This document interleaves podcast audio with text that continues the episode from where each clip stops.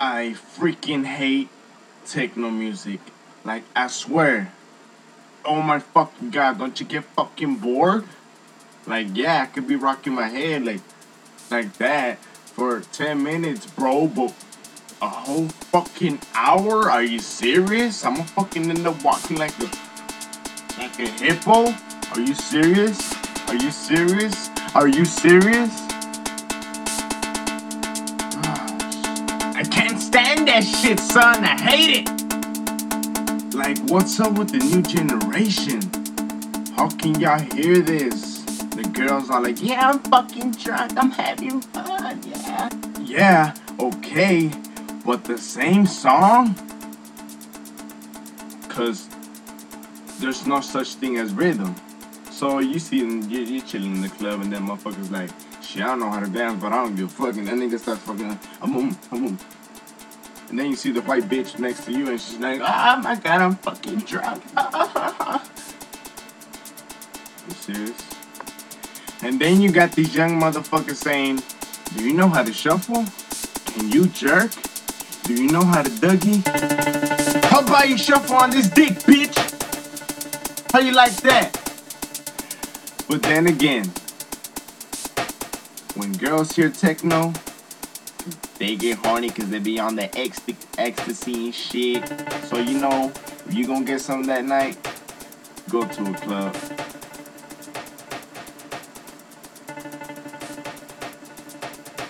Now, please do not go to the club and do this.